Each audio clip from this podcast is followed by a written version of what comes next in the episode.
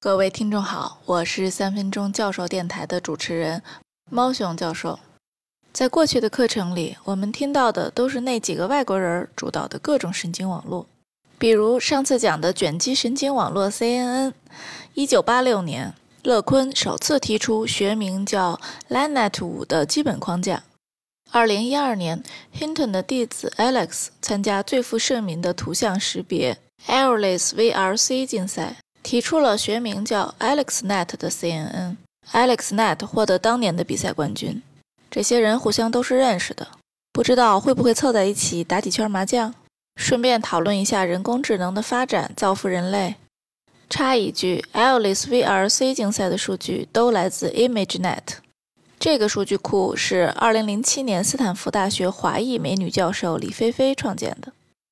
与 LANET 5相比，AlexNet 更深更宽，并且包括了曾经讲过的掉队 （dropout）、激活函数 （ReLU）、最大值降采样以及翻转图像增加数据的策略，并增加了一个局部响应归一化层 （LRN）。LRN 的作用是利用前后几层对当前层做归一化。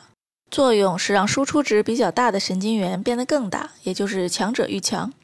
二零一四年，牛津大学和谷歌共同提出一个 VGGNet，有十九层深，获得 Alice VRC 比赛亚军。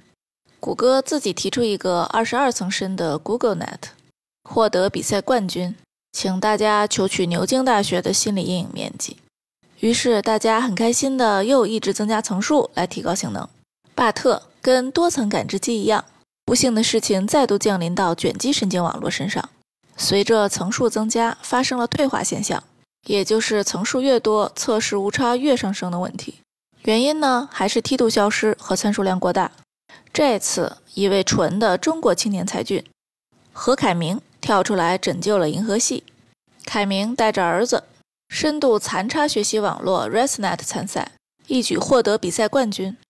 这孩子有一百五十二层，错误率是百分之三点五七，人类的错误率是百分之五点一。听到这里，估计你们也只能尖叫，手动捂脸。没关系，没关系，咱不懂抽水马桶原理，不也用的挺好的吗？在这个行业里，大部分时候只需要跟上最新技术就 OK 啦。怎么跟呢？每天三分钟，跟进不用愁。ResNet 除了 CNN 的三要素之外，又多了两要素。短路连接和瓶颈连接，短路连接就是让卷积层反向传播时候的梯度等于激活函数的偏导值加一，解决了梯度消失为零的问题。瓶颈连接将高维乘以卷积核乘以高维这种连续乘法，变为高维乘以小卷积核乘以低维，加上卷积核乘以低维，再加上小卷积核乘以高维这种加乘法。参数量大大降低。好的，留作业。基于 TensorFlow 实现 ResNet，用 CIFAR 十数据，主要包括灰机、汽车、猫等十类图像，全部训练及训练，全部测试及测试。有任何问题，请联系猫熊教授。明天见。